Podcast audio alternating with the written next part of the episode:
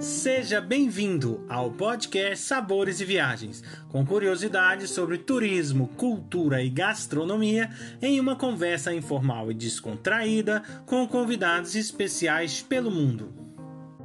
A apresentação deste podcast fica por conta de Victor Barros e Guilherme Boeste, diretores do Cooking em Portugal.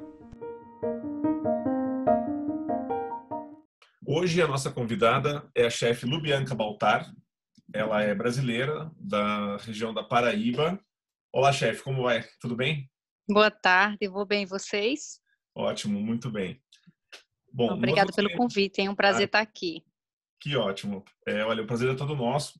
E nós gostaríamos de, come eh, de começar essa conversa lhe perguntando um pouco da sua trajetória para chegar a ser uma cozinheira e uma chefe. Bom, é, eu vim de uma família de mulheres cozinheiras, então assim o âmbito de estar dentro da cozinha sempre foi muito natural para mim. Mas não foi minha primeira escolha, na verdade. Eu fui, é, tentei psicologia na universidade e aí eu também não me enquadrei. Uma pena, porque eu acho que é a carreira do futuro, psicologia, né? As pessoas vão buscar cada vez mais é, esse ramo, mas é, terminei me tornando modelo. Eu era magra, alta, me enquadrava nos padrões e fui modelo 11 anos da minha vida. E foi uma, uma, uma trajetória incrível, experiência super válida na minha vida. Aprendi a receber nãos, isso me ajudou bastante também no Masterchef. É, e, e pude viajar o mundo e conhecer culturas e gastronomias. E aí, dentro desse ramo, era uma época que meu marido, eu e meu esposo, já estamos juntos há muitos anos, ele se mudou dos Estados Unidos, do Brasil para os Estados Unidos para estar comigo. E aí, como eu alternava, começando a carreira de modelo, eu tinha que buscar outras fontes de dinheiro, porque a gente não ganha nada no começo, né? Eu fui ser hostess num restaurante. E aí, nós gostamos desse âmbito do restaurante. Tanto que durante nosso trabalho, assim, ele, eh, ele disse, cara, amor, acho que é isso aqui, é, é isso que a gente precisa estar fazendo para a nossa vida. A gente gostava do, do hospitality, de servir, de ter aquele movimento. Nós éramos noturnos. E aí, mas aí eu segui meu ramo e fazia os bicos de, de garçonete, essas coisas durante minha carreira de modelo. Só que aí um dia ele quis voltar para o Brasil, mas eu não queria voltar como modelo, porque eu já estava numa certa idade, eu comecei mais velha. E foi quando eu disse: não, eu não posso voltar para o Brasil modelo, e aí, conversando com ele, ele disse: Poxa, então faça gastronomia, porque se é um ramo que a gente se encanta, vai adicionar bastante à nossa, nossa vida. Ele até lembrou disso, porque é, recentemente a gente não conversa, ele lembrou disso. Cara, tu lembra naquele momento que a gente decidiu? E aí eu entrei no Le Cordon Bleu, porque eu tive a oportunidade de buscar universidades e o Le Cordon Bleu tinha a meia hora da minha casa. E aí, e não em Paris, né? Não precisava aprender francês, não precisava gastar em euros e fui aqui nos fui em Miami quando eu morava lá. Então estudei, eu era voluntária em três restaurantes durante o meu percurso no, na universidade e modelava de dia, porque como não era todos os dias, se eu tivesse contratada pelo restaurante, eu poderia possivelmente me queimar por porque se aparecesse um trabalho de modelo que pagava super bem, eu não, também não poderia negar, né? Então eu fiquei como voluntária em três restaurantes diferentes durante a semana, modelava quando podia e à noite é, ia para a universidade todas as noites. E assim foi durante dois anos e meio. Então, basicamente, peguei nosso diploma, o meu diploma, que nosso, porque foi uma, foi uma luta nossa mesmo. E voltei, voltamos para o Brasil para iniciar nossa carreira na gastronomia e aí foi, começou tudo uma aventura aqui. Começamos primeiro com uma alimentação saudável e aí em João Pessoa vimos muitas dificuldades porque era um, era um campo ainda que não estava explorado, as pessoas tinham, tinham, não tinham muito noção do que era comer saudável, quantidades, e aí eu vi muitos obstáculos. E aí o segundo plano foi abrir uma... entrar nos doces americanas. E foi muito interessante, porque foi ideia da minha mãe. Minha mãe disse, minha filha, tem cupcakes aí não? E aí João Pessoa não tinha ninguém que fazia cupcakes. E aí eu adentrei nesse, nessa área, porque a gente tem confeitaria base na universidade, mas não é, você tem que ter, é, existe duas, duas, dois tipos de universidade no Le Cordon você faz a confeitaria e faz os quentes, que foi o que eu fiz. Aí eu fui adentrar, e aí eu comecei, lancei os cupcakes no mercado, e foi um sucesso, e até hoje o pessoal tem referência. E aí, quando a gente estava no auge dos doces, eu recebi a proposta de abrir um restaurante, foi o, o, do o Blue, e aí foi também um sucesso até o ponto da gente ter o um menino e começar outra jornada. Que história interessante e rica, né? Porque passar por vários restaurantes, né? Conhecer a, a, cultura de um outro país também, né? Poder estudar a cozinha francesa, né? E, e todas as suas Isso. peculiaridades, né? E você comentou aí uma coisa muito interessante que é a questão de hoje da, da, da cozinha sustentável, né? Fala um pouquinho para nós como é que é essa, esse conceito, né? Da, da, da, da cozinha né, sustentável. Esse processo, até para mim mesmo, é, eu não tinha essa visão. Quando entrei na universidade, eu também não tinha essa visão. Isso foi despertado ao longo do tempo. É, de uns cinco a seis anos para cá, eu comecei a, a, a sentir uma necessidade de mudança. E foi pessoal mesmo, foi meu. E aí eu comecei a, a ter muito mais consciência, é, me preocupar de onde vinha esse alimento, como era tratado, a, a, o processo, o respeito por isso. E aí foi, foi acontecendo essas mudanças dentro de mim. E hoje eu me preocupo bastante exatamente sobre o processo integral do alimento. Porque quando a gente começa na universidade, a gente não tem, que eu acho que é um, algo a ser implementado, que é exatamente a consciência e o despertar do que a gente, como a gente escolhe, de onde vem, qual o processo até chegar ao nosso prato. Então, assim, hoje, como cozinheira, eu tenho um relacionamento muito mais pessoal, muito mais é, próximo, muito mais afetivo com, alimentação, com o alimento em si. Eu penso assim, o que é que, o que, é que eu posso, como um simples maço de coentro, ok, eu vou usar as folhas, eu vou usar os talos, eu vou usar as raízes, então, como é que eu posso usar isso tudo dentro de uma receita e evitar o máximo possível desperdício? Porque, até porque um terço da nossa alimentação vai para o lixo e vai por falta até, eu acredito, até de, de, consciência das pessoas. A gente não tem essa consciência, esse ensino de, da alimentação, do processo, do respeito ao tempo. O próprio agricultor, tudo é imediato nas estantes. Então, acho que hoje, assim como esse o chefe que você mencionou, que eu até venho inspirando muito em pessoas que estão fazendo esse processo de zero waste, de, de, de hortas integrais na, na, nos restaurantes, de uso de compostagem. É, eu acho que hoje, mais do que nunca, depois dessa pandemia mesmo, eu acho que vai ser um, algo a despertar muito nas pessoas, que é esse, que é de onde vem, quem está tratando do nosso alimento, um relacionamento mais próximo com o agricultor, é, cortar o homem do meio, é, trabalhar com o que é regional, com o que é local, é, sempre o sazonal, mais fresco, mais limpo, mais justo. Eu acho que isso é o futuro da alimentação. Eu queria que a chefe pudesse nos dar uma, assim, a sua opinião relativamente ao Brasil como um todo, na sua região e no Brasil todo, como que isso está sendo está sendo bem aceite essa onda nova e como disse provavelmente vai ser uma tendência futura sim eu acredito que sim é uma tendência é, eu acho que a, a. até porque eu não sou vegana eu sou reducitariana é, eu não consumo carne vermelha nem porco há mais de seis anos e foi como eu lhe falei foi um processo e eu fui naturalmente começando a é, não sentir necessidade de consumir isso é, diante de alguns princípios que despertaram em mim. É, essa consciência é muito mais forte no sul do Brasil. Ah, já existem restaurantes como ah, o Corrutela, que é um é, que é um restaurante que já faz a compostagem, que já faz seu próprio moinho de milho, já faz seu próprio cacau, e é incrível. Eu sou super fã do chefe César e, e do trabalho dele. Agora, aqui no Nordeste, eu ainda acho que existe muito trabalho a, a fazer em cima. Eu acho que, eu acho até que essa alimentação no qual nós estamos desenvolvendo, já desenvolvemos um projeto, estamos para implementar agora, é, no, no, meio do ano, até esse, é, o coronavírus interrompeu um pouco esse processo da gente, deu uma freada até para a gente dar uma analisada no que é estava por vir, todas as mudanças que estavam por vir, vimos que, de fato, estávamos bem à frente do que o mercado aqui pede. E é, eu acho assim, às vezes a gente até tem um chamado para fazer algo.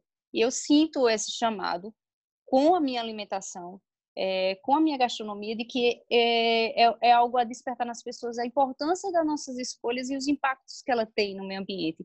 Então, é, eu acho que está um pouco longe dessa cultura daqui, porque nós temos uma cultura muito regional, muito raiz, muito bode no bafo, muito, sabe, é, é, essa gastronomia, comida de peso, assim, que diria, até porque os nordestinos precisavam disso para sustância. Mas, justamente por ser no Nordeste uma terra que, que, que tudo cresce aqui, em abundância, o ano inteiro, a gente não tem inverno, a gente tem chuva. Então, assim, e o verão da gente também vem chuva. Então, é um ano que é muito, muito, muito rico.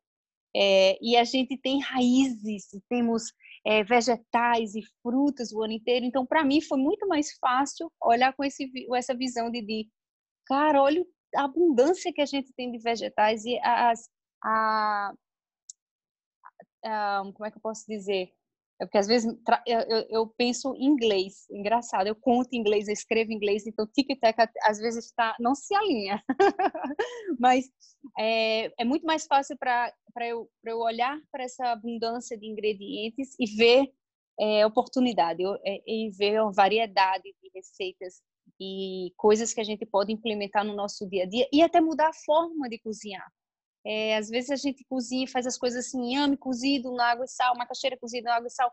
E quando você começa a olhar o quanto a gente pode fazer com aquele inhame, o quanto a gente pode fazer com aquela macaxeira, transformar em tantas outras receitas, mais com substância, mas com um pouco mais de, de requinte, usando a, a, a minha base francesa, então usando essa técnica para transformar ingredientes regionais locais simples em algo mais refinado. Então, assim, tem, isso tem me trazido mais tesão e eu acredito que é um mercado muito promissor, mas ainda é um pouco cru aqui, mas eu acredito que é, tudo leva tempo e com o tempo a gente consegue estar tá, é, trazendo essa, essa consciência para as pessoas. Eu acho que é só isso, a consciência, é, é receitas, é o despertar que, que cada vez mais a gente fique mais criativo dentro da cozinha. Essas experiências, né, que você teve na gastronomia, né, tanto tanto num, num, numa primeira etapa, né, em, trabalhando com chefes, né, e uma segunda etapa onde hoje né, o papel se inverte, né, você né, né chega a liderar uma cozinha, né, como é que é essa sensação, né, é, é, nesses momentos, né, que você passou? Olha, é, eu posso dizer que depois que eu assumi a liderança da cozinha, é, eu, eu acho que com tudo na vida, né? Uma vez que a gente coloca um, o pé no sapato dos outros, a gente senta onde o calo aperta. E aí é, eu tive muito mais respeito pelo trabalho e, e a, as exigências que uma cozinha tem.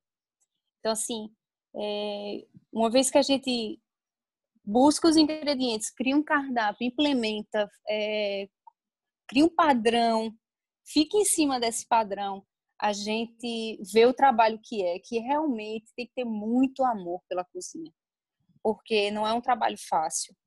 É, é totalmente diferente do que cozinhar por prazer em casa. Até porque eu acho que é, é, brincava quando eu tinha restaurante, minha, minha geladeira era como piscina, só tinha água. Porque eu, eu, eu cozinhava tanto no restaurante, era tanto que eu trabalhava que em casa era algo que eu nossa, nem, nem ia para a cozinha. E acho que isso é muito comum, porque a gente, tipo assim, quer ser convidado, não quer ser convidado para cozinhar, a gente quer ir comer, quer relaxar, quer... E aí, é, essa experiência para mim me trouxe muito mais segurança e, e acho que muito mais capricho, muito mais. É, como é que eu posso dizer? fiquei mais criteriosa, mais exigente comigo mesmo, porque no resultado final de um prato na cozinha é muito imediato. É, a gente prepara com e olhe lá que não pode demorar muito, 20 minutos tem que estar na mesa, o cliente já prova, já faz aquela expressão, o prato voltou, se não voltou limpo, a gente já começa a questionar. Então existe todo aquele sistema que a gente trabalha em conjunto, porque não é só o chefe, se a gente não tiver uma equipe afiada, uma equipe que esteja é, antenado e alinhado com o mesmo propósito que o seu, é, desanda. E essa, essa experiência realmente para mim foi muito enriquecedor e até me preparou muito para essa experiência do Masterchef que foi única na minha vida, sem dúvida. É, nessa experiência do Masterchef, conta um pouquinho para nós como que foi assim a sua chegada e assim viver essa pressão que passa assim para a gente que é uma pressão intensa para os chefes, né? Nossa senhora, olha, eu costumo dizer, Guilherme, que a gente aprende a cozinhar Masterchef. Não existe, porque nós nunca iríamos, como cozinheiros, pegar três minutos de mercado, apresentar um prato para chefes tão criteriosos e exigentes como eram os do Masterchef. Então a gente aprendeu a cozinhar Masterchef. Mas eu preciso voltar só um pouquinho antes, porque eu, quando, como decidimos fechar as portas do nosso restaurante, uma semana depois de encerramento, caixas por todo lado da casa, é, entrando no meu nono mês de gravidez, nossa filha decidiu vir ao mundo. Então, assim, é, foi uma dedicação, uma decisão de dedicar intensamente, exclusivamente à maternidade, viver aquele momento.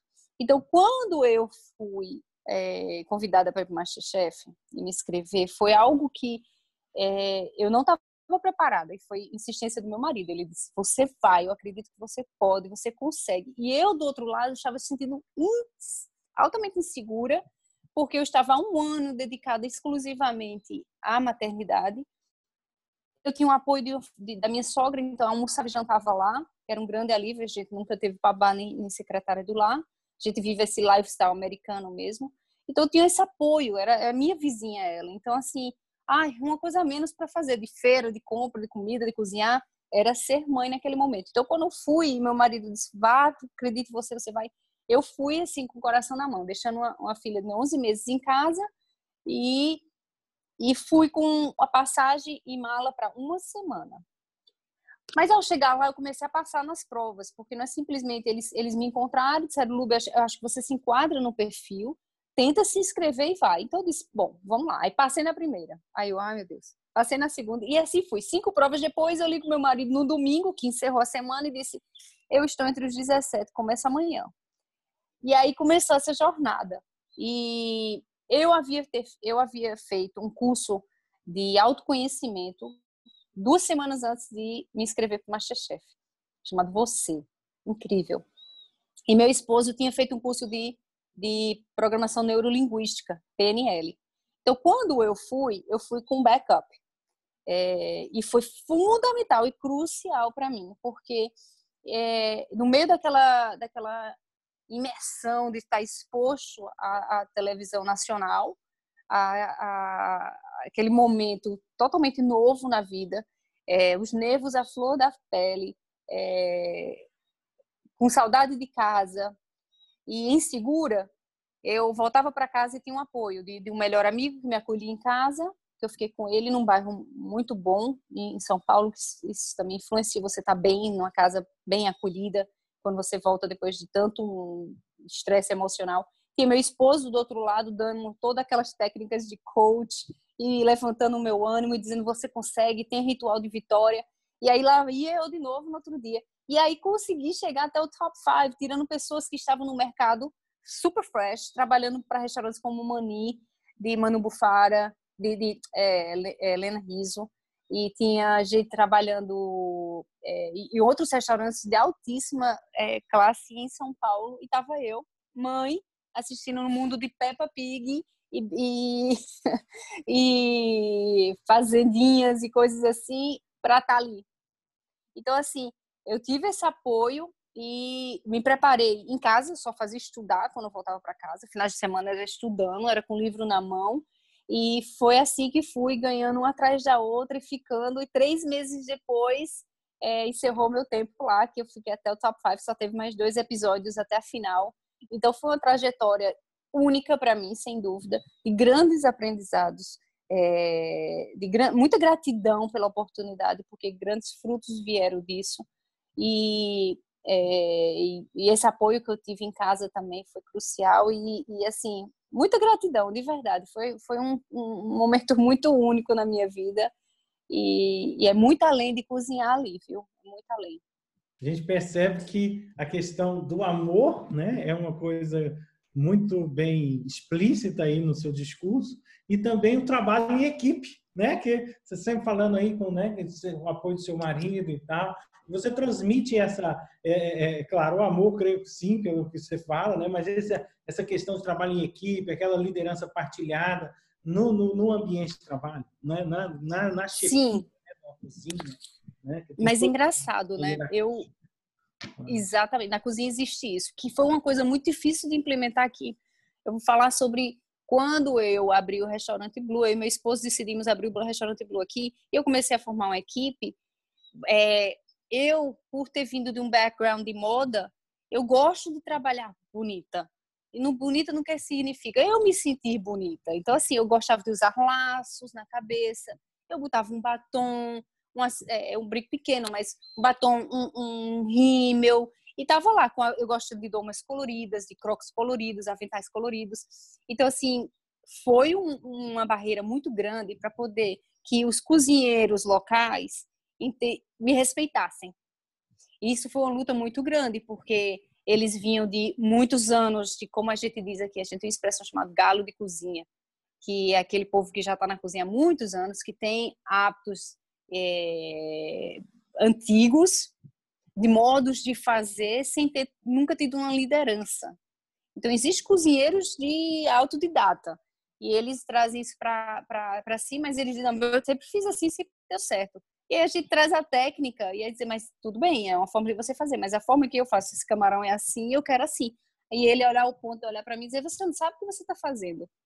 E aí, meu, meu marido tem que se intrometer e dizer, cara, você tem que respeitar ela, mas ele fez, mas ela não sabe o que está fazendo. E ao ponto de dizer, mas é o cardápio é meu, a receita é minha, a técnica é essa que eu aprendi e a gente vai fazer.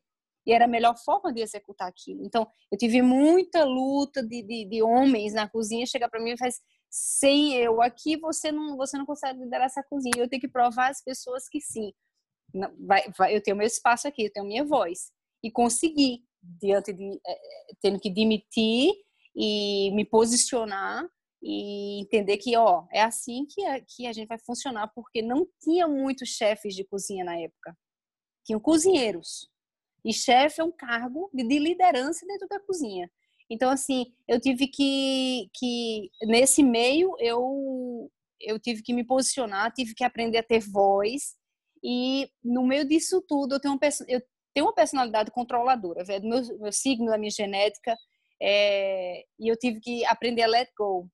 E a maternidade me ensinou muito a isso, porque era uma forma que eu tinha de cozinhar, que eu sabia daquele jeito, eu precisava que ele fosse daquela forma. E eu achava que só eu sabia fazer melhor. Então eu tinha muita dificuldade de dizer assim: ok, eu vou te ensinar aqui e eu vou para casa, sabe?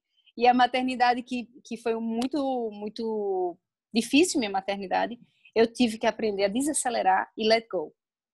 Então, assim, foi, são coisas que a gente vai aprendendo entendendo que, cara, é equipe, é trabalho, todo mundo tem sua função, e se ela não fizer, então assim, não era por não confiar, mas era mais por, por dizer assim, cara, eu não, eu não posso let, let go of this, senão eu tenho medo de alguém fazer algum erro e aí eu me culpava por esse erro, eu assumi esse erro, entendeu? Então foi um processo de, de aprender, de aprendizagem a let go, a, a, a ter que soltar e a entender que sim é um trabalho de equipe e hoje, é, cada vez mais a gente vai dizendo assim, okay, que, com quem eu quero trazer para junto que vai agregar e abraçar não só a receita, mas o propósito. Hoje eu trabalho muito mais com propósito. Então, quando a gente encontra pessoas que estão ali alinhadas com aquele propósito, é muito mais fácil segurar na mão e ir junto do que a gente dizer assim, não, é meu, que era, era meu caso na época. E aí e aí eu tive que aprender, a, a, a, a gente vai aprendendo, né? Na, na, dureza mesmo. Mas o machismo também foi uma coisa muito difícil. E, enfim, consegui é, conquistar meu espaço através do meu tompeiro, que nem diz Jacan, e, e, meu espaço, e, e, isso fui conquistando, e graças a Deus estamos indo. E o projeto a gente também está bem à frente do que tem no mercado, mas eu acredito demais nisso, que é um propósito muito maior do que, do que o que eu tenho para mim, eu acho que é para o coletivo. E teve assim, durante tua trajetória na cozinha, é, algum momento que surgiu para você assim alguma coisa, nossa, eu me lembro da minha mãe fazer dessa maneira, minha avó, minha tia, aconteceu alguma vez alguma lembrança afetiva você cozinhando? Oh, o Masterchef em específico, eu tenho uma lembrança muito recente que foi, é, eu tive, uma, a gente teve uma prova, aí na eliminação, é, na, teve tipo assim, se você errasse certos cortes, era menos ingredientes. Então eu estava com é, só podia usar três ou quatro ingredientes.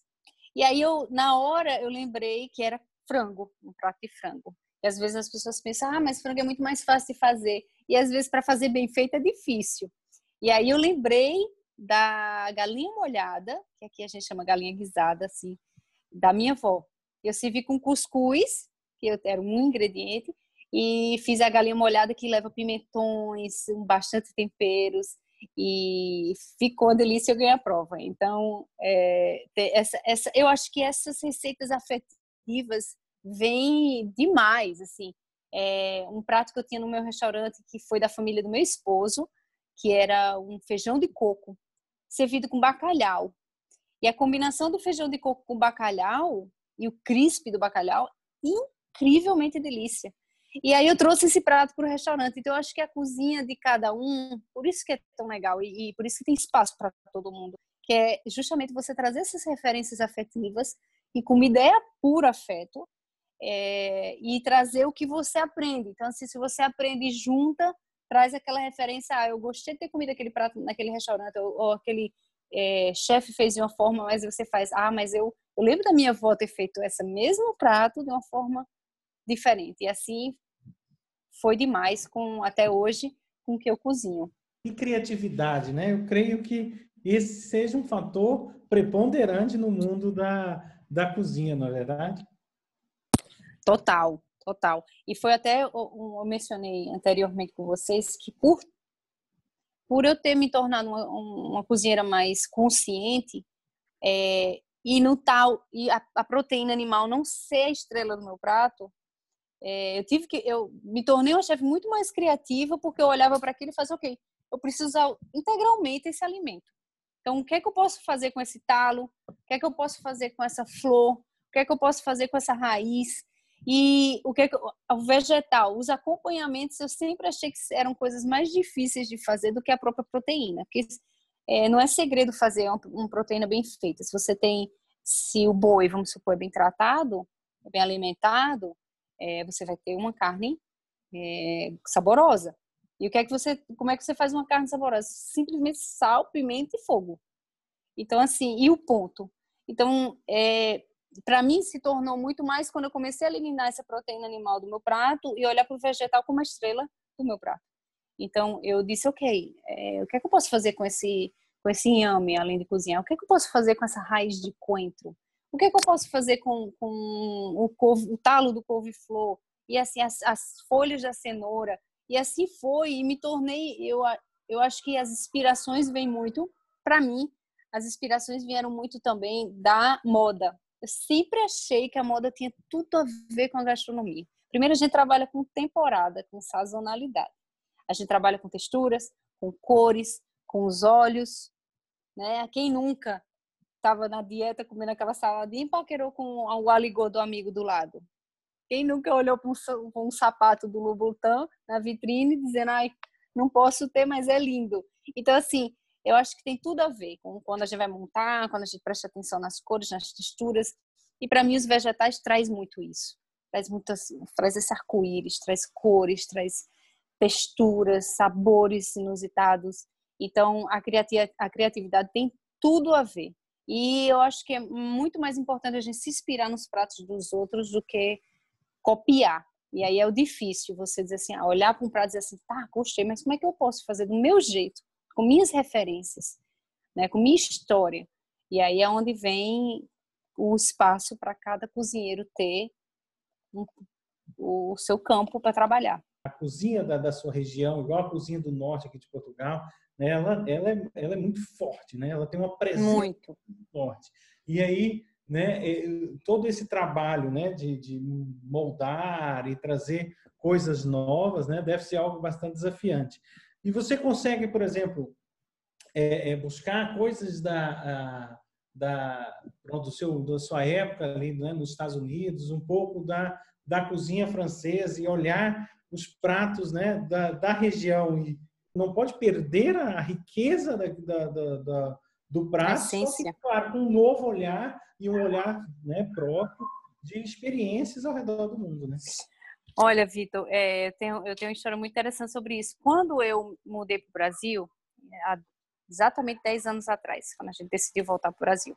E depois da comida saudável, depois que veio os doces, e aí eu tive o convite de um, tocar um restaurante dentro do hotel, que foi o Blue. E aí foi onde eu comecei, de fato, a estudar a regionalidade dos, dos ingredientes, porque eu tinha essa referência muito francesa e muito americana.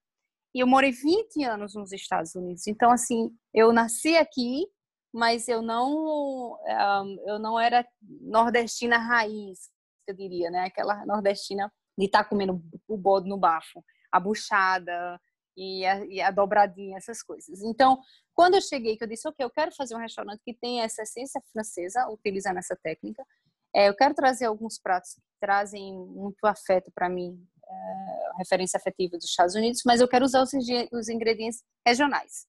E aí eu tenho muito orgulho do que eu trouxe para cá, porque até hoje é, se vê muito outros chefes é, fazendo, até ensinando e, e, trazendo essas referências que eu trouxe na época que ninguém fazia que era justamente transformar os ingredientes regionais em pratos elaborados. Vou dar um exemplo. É a carne de sol.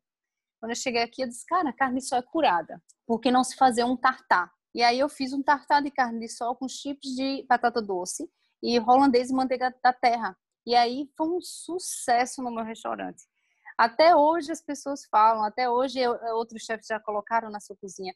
Fiz um carpaccio de carne de sol, utilizando um chimichurri com ervas nordestinas, é, queijo de coalho, pimenta biquinho, e foi outro sucesso. E aí eu saí pegando essas, fazendo molhos de, de frutas é, com a jabuticaba, redução de jabuticaba, farofas de cuscuz. E fui trazendo as sobremesas usando goiaba e, e fazendo aquela releitura do que é Romeu e Julieta, é, fazendo a releitura da torta de maçã, é, trazendo brownie para a sobremesa da mesa que não se fazia que hoje em dia todo mundo bota brownie. Fui fazendo pratos saudáveis para o almoço executivo, então fui trazendo essas referências de espaguete e legumes que ninguém fazia também, hoje a gente se vê demais.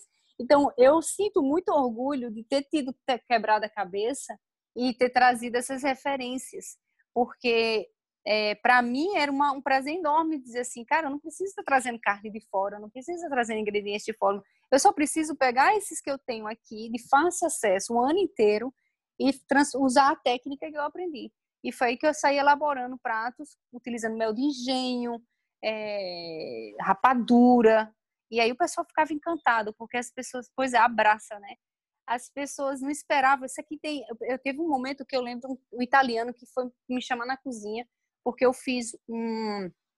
Eu peguei uma pescada amarela, envelopei ela com stuffing, que é como uma farofa, que é típico americano, só que eu fiz ela é, stuffed, né? então eu enrolei ela e servi com um talharim com funduta de queijos nordestinos e um sabaion de mel de engenho com trufas negras. E aí esse esse esse italiano pirou, porque fonduta é muito italiano, né? É, o zabaion é muito francês, aí o envelopine é francês, mas a farofa é brasileira.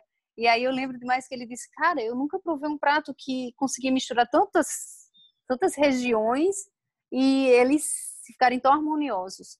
E aí eu tinha esse eu, eu, e olha que eu tinha pouco tempo na gastronomia, mas aí você vê, eu sempre fui uma criança artística zero de esporte.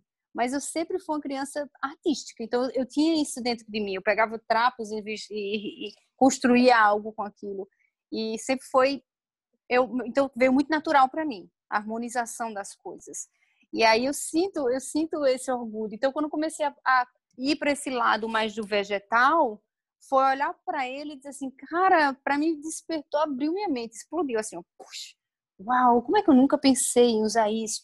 E aí eu saí buscando as referências e, e hoje tem vários chefes que estão dando, estão sendo exemplos nisso, nessa área, que eu acho que de fato é, eles são muito criativos e de fato é, é, o futuro da alimentação. Então, eu tenho muito orgulho de ter trazido essas inovações para João Pessoa, essas referências que hoje as pessoas usam muito. E por mais que eu esteja parada agora, é, é muito lindo ir no restaurante e ver traços do nosso restaurante dentro dele, sabe? E ver que a gente tocou, emocionou, até hoje as pessoas comentam. Então é muito, é muito bonito isso, muito bonito, muito gratificante. A gente queria agradecer por participar desse nosso podcast com a sua experiência, que realmente foi muito importante para as pessoas que usam esse tipo de gastronomia e a gente tem que valorizar, né? Porque também tem a questão saudável, né? É, da saúde também, que é muito importante. Ah, eu que agradeço o convite, sem dúvida. É sempre bom a gente falar do que, do que amo, do que nos move e falar um pouco da nossa trajetória. Sempre a esperança de tocar alguém, inspirar alguém. E eu acredito que a gente está nesse mundo para isso, evoluir e ser exemplo para os outros e trazer referência para os outros com nossa experiência. Então, eu quero agradecer demais o convite, foi um prazer. É, fico feliz de a gente ter feito essa ponte com Portugal e espero sim poder é, fazer essa viagem até vocês, conhecer e conhecer a cultura portuguesa, tá, que é linda demais. Muito obrigado, chefe Lubianca Baltar, por contar sobre essa incrível trajetória até chegar a ser chefe de cozinha.